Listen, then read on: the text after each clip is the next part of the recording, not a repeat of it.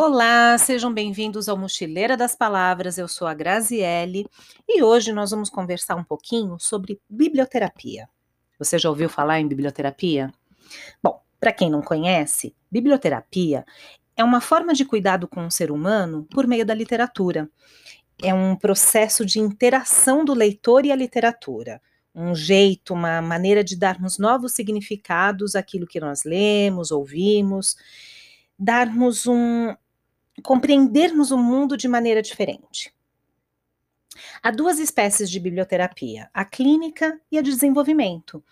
A clínica, ela tem um foco individualizado e terapêutico e é feito por um profissional da área da saúde. Já a de desenvolvimento é feita em grupo e o foco é do autoconhecimento. Ela é feita por profissionais, eh, professores ou bibliotecários. As sessões têm por objetivo despertar a catarse, a identificação e a introspecção. A catarse é um processo de purgação, purificação, que produz uma sensação de alívio no leitor ou no ouvinte.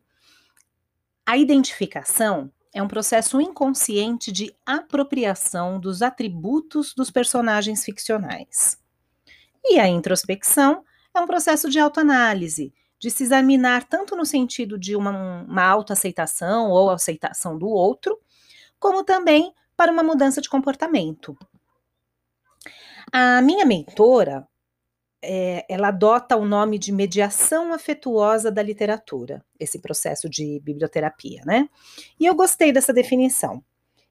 E ela se autodenomina mediadora de biblioterapia, e da mesma maneira eu quem tiver interesse em montar um grupo, marcar, conhecer uma sessão de biblioterapia, pode me contatar através do Face ou pelo meu Instagram.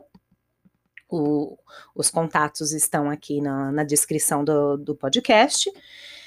E agora, sim, já falei um pouquinho, né? Dei uma ideia bem superficial, mas só para vocês terem uma ideia do que seja a, a biblioterapia. E para fechar essa conversa, eu tinha que trazer algum texto. Tem que ler um texto para vocês.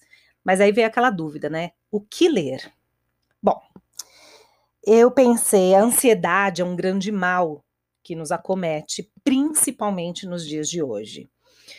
Então eu escolhi um poema de Alberto Caeiro, que é um heteronômio do Fernando Pessoa, e, e se vocês prestarem bastante atenção na, nas palavras desse poema, vocês vão ver que a ansiedade não é algo tão recente assim. Bom, para vocês, Para Além da Curva da Estrada, de Alberto Caeiro. Para além da curva da estrada, talvez haja um poço, e talvez um castelo, e talvez apenas a continuação da estrada. Não sei nem pergunto. Enquanto vou na estrada antes da curva, só olho para a estrada antes da curva, porque não posso ver senão a estrada antes da curva. De nada me serviria estar olhando para o outro lado e para aquilo que não vejo. Importemo-nos apenas com o lugar onde estamos. Há beleza bastante em estar aqui e não noutra parte qualquer.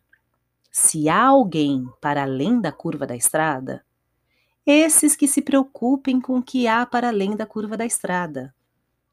Essa é que é a estrada para eles. Se nós tivermos que chegar lá, quando lá chegarmos, saberemos. Por ora, só sabemos que lá não estamos. Aqui há só a estrada antes da curva, e antes da curva, a estrada sem curva nenhuma. Muito obrigada pela presença de vocês. Um grande beijo no coração. Até a próxima.